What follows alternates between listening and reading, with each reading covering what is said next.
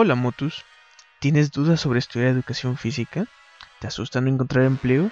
¿Solo podrás ser maestro? Ven y escucha estas recomendaciones que te ayudarán en tu elección.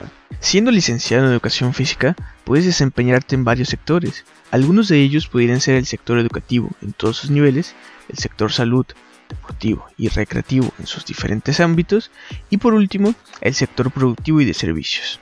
En ella encontraremos aspectos tales como físicos, cognitivos, psicológicos y sociales afectivos.